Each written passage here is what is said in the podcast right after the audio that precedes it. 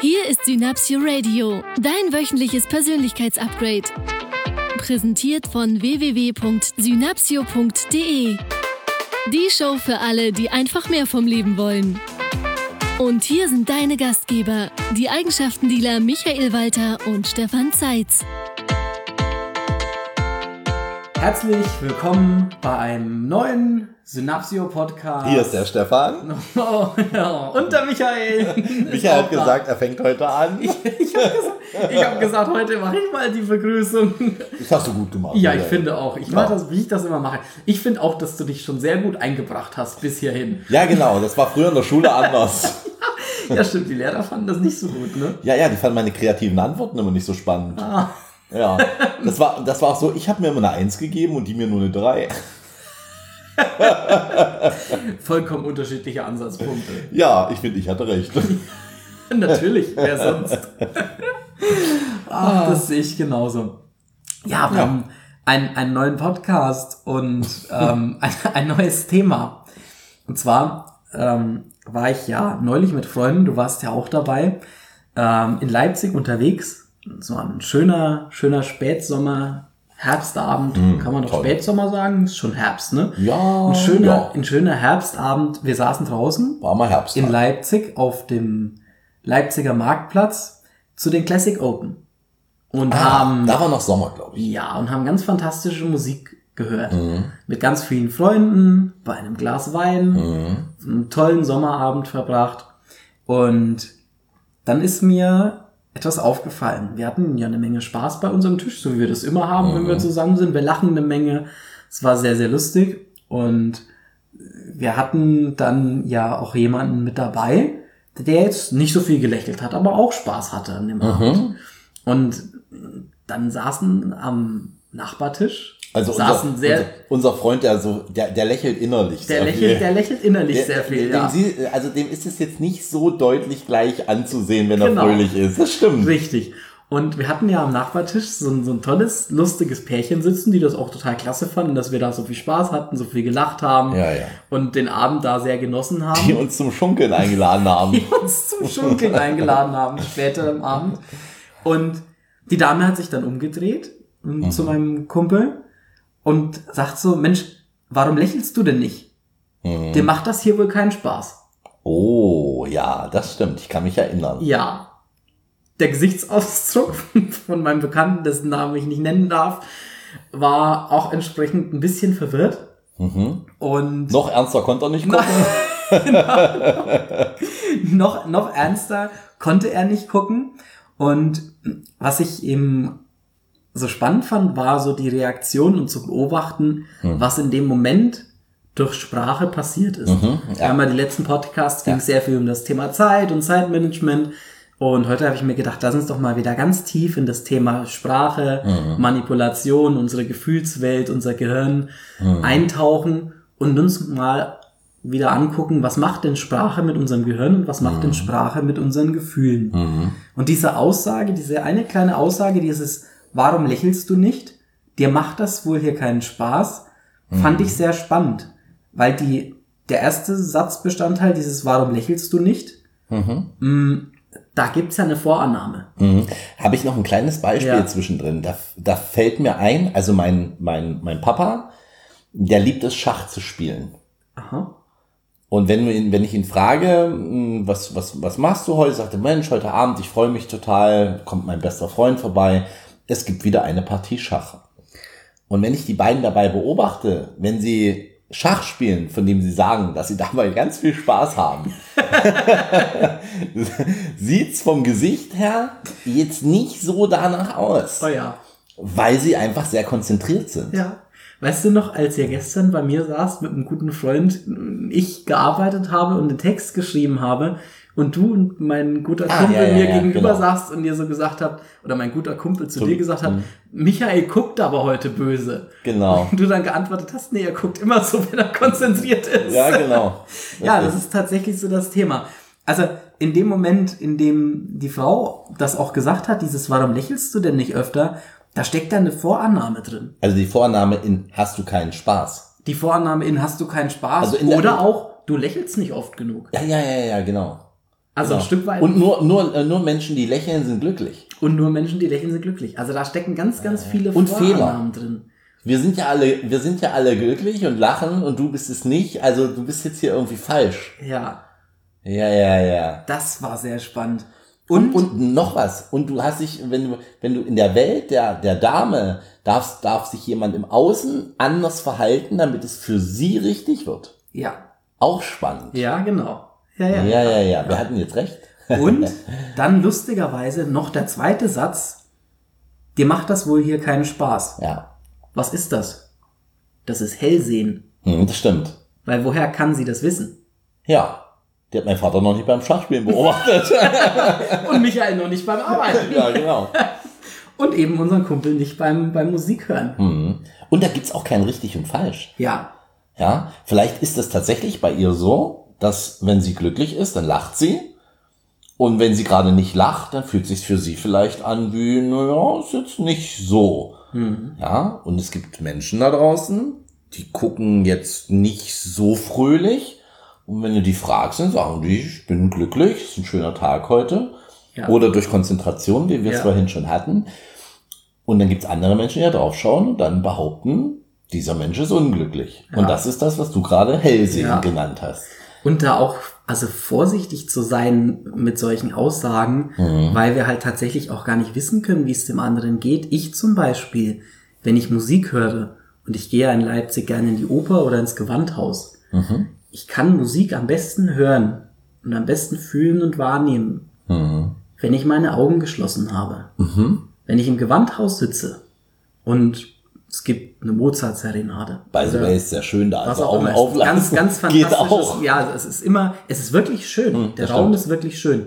Und wenn es ein wirklich intensives und tolles Musikstück ist, Hm. kann ich das am besten hören, wenn ich meine Augen Mhm. geschlossen habe. Genau. Das könnte im Außen jetzt auch so aussehen, als wäre ich müde und mir würde das hier, Dem und mich würde das der hier schläft. Tode langweilen. Ja, Ja, ja, genau. ja, ja, ja. Und ich beobachte, wenn ich dann doch die Augen aufmache, beobachte ich viele Menschen dabei, wie sie das auch machen. Ja. Also es gibt Menschen, und das ist auch bei jedem unterschiedlich, das ist ganz wichtig. Und es gibt Menschen, visuelle Menschen, ich bin ein sehr visueller Typ. Ich darf dann den visuellen Kanal, das Sehen abschalten, um mich ganz auf die Musik konzentrieren zu können. Dann erlebe ich das, dann fühle ich das und dann bekomme ich alleine beim Erzählen jetzt schon Gänsehaut. Ja. Das heißt, vom Außen betrachtet würde es so aussehen, als würde ich mich langweilen. Nur das, was ich mache, ist, ich, ich maximiere den Genuss ins Unendliche. Ins Unendliche. Und es gibt noch ein paar weitere Beispiele für dieses Thema. mh, Wir nennen das gerne AB-Verknüpfung. Also A führt zu B. Gibt einen Fachbegriff dafür, nennt sich komplexe Äquivalenz. Wow. Ja, finde ich ein schönes Wort. Der Akademiker Michael, ja. Das heißt, es geht darum, dass wir unterschiedliche Sachverhalte gleichsetzen und zwei Aussagen miteinander verbunden werden, so dass man sie füreinander zwingend zusammenhängt oder zusammengehörig hält. Also eine ganz klassisch, ganz einfach formulierte A-B-Verknüpfung. Wenn A ist, muss auch B sein. Oder wenn- Dieses, wenn A- warum lächelst du nicht? Dann hast du ja wohl hier keinen Spaß. Ja, ja. Und dann gibt's daraus resultierend ein, ein Urteil. Und da gibt's daraus resultierend ein, Urte ein Urteil. Ja. Weitere Beispiele in, in Streitgesprächen, in Diskussionen, so dieses, wenn du mal vernünftig wirst, kannst du verstehen, dass so dieses impliziert gerade, ich bin nicht vernünftig oder impliziert gerade, ich verhalte mich nicht so, wie das für den, für den anderen gut ist. Oder so dieses, du bist genauso faul wie dein Vater. Mhm. Du sagst so, sag mal, Beim Schachspielen. beim, Schach, bei, bei, beim Schachspielen. Bewegt sich ja auch nicht so viel, ne? Man, das dauert aber auch heute wieder, bis der hier den Bauern zieht. Ja. Und also da auch, auch von wegzukommen und zu sagen, das, was ich meinem Freund dann auch in der Situation geraten habe, nicht zu antworten und sich zu rechtfertigen und zu sagen, doch, ich habe Spaß und das ist weil und so weiter, weil er sich dann ja auch so ein Stück weit in einer, in einer Erklärungsnot befindet. Das finde ich gar nicht so schön, auch für mich persönlich, mich dann da erklären zu müssen, sondern zu sagen, Mensch, was bringt sie denn jetzt dazu anzunehmen, dass ich nicht oft genug lächle? Oder was bringt dich denn dazu anzunehmen, dass ich gerade nicht glücklich bin? Und dann ist der andere auch so ein Stück weit gezwungen dazu, sich zu erklären und mir zu antworten, wie er jetzt auf die Idee kommt, dass ich gerade nicht genug lächle. Oder dann da sogar noch konkreter reinzugehen und zu sagen, dieses, du meinst also, ich lächle nicht oft genug. Wie viel ist denn oft lächeln? Und wann ist es denn genug gelächelt? Oder woher weißt du, dass ich mich nicht doch freue gerade? Oder unter welchen Umständen ist denn Lächeln angebracht und unter welchen Umständen nicht? Mhm. Also da auch in, in, eine, in eine, diese Generalisierung aufzulösen Mhm. und konkret nachzufragen, was meinst du In, konkret? in einem liebevollen State. In einem liebevollen Ja, State? ja, nicht so, Ja. also ganz richtig verstehen. Nicht so, ich zeig dir jetzt mal, bis- was für ein toller Kommunikator ich bin und äh, stell dich jetzt mal an die Wand, sondern dem anderen ganz liebevoll mit solchen Sätzen mal zurückzuspiegeln. Ähm, ja, oder einfach mal den Spiegel vorzuhalten, dass er ins Nachdenken kommt, was er denn da überhaupt für eine, wie du es so schön nanntest, AB-Verknüpfung oder was er für ein Urteil in seiner Welt über mich und dass, dass ich jetzt wohl hier irgendwie richtig oder falsch wäre. Ähm, es gibt bei solchen Aussagen auch aus dem Bereich der Schlagfertigkeit äh, eine tolle Antwort, wenn, wenn, wenn jemand zum Beispiel sagt, jetzt sind wir hier beim Konzert, ja, ne, hier ne, lächeln Sie doch mal, ne? Oder sind Sie, sind, sind Sie hier nicht lustig? Mal zu sagen, wissen Sie, hier zu lächeln, dass das ein Zeichen für Glück ist, ist Ihre persönliche Meinung. Können Sie akzeptieren, dass ich eine andere Ansicht habe? Hm. Ja, das finde ich sehr schön. Ja. Ich habe das schon gemacht. Da ist dann meistens auf der anderen Seite äh, dann Ruhe. Ja, eine große, eine, eine große Stille. Oder in Streitgesprächen, warum schaust du mich nicht an, wenn ich mit dir rede? Du hörst mir wohl nicht richtig zu. So diese Themen. Mhm. Ja, das ja, ja, ja. Auch zu hinterfragen und zu sagen, hey, ganz ehrlich, was bringt dich denn dazu anzunehmen, dass ich äh, dir nicht zuhöre? Ja, ja, Ich ja. höre ja. dir sehr genau zu. Wir haben das Thema zum Beispiel bei uns. Ich bin ja nun auch ein sehr visueller Typ.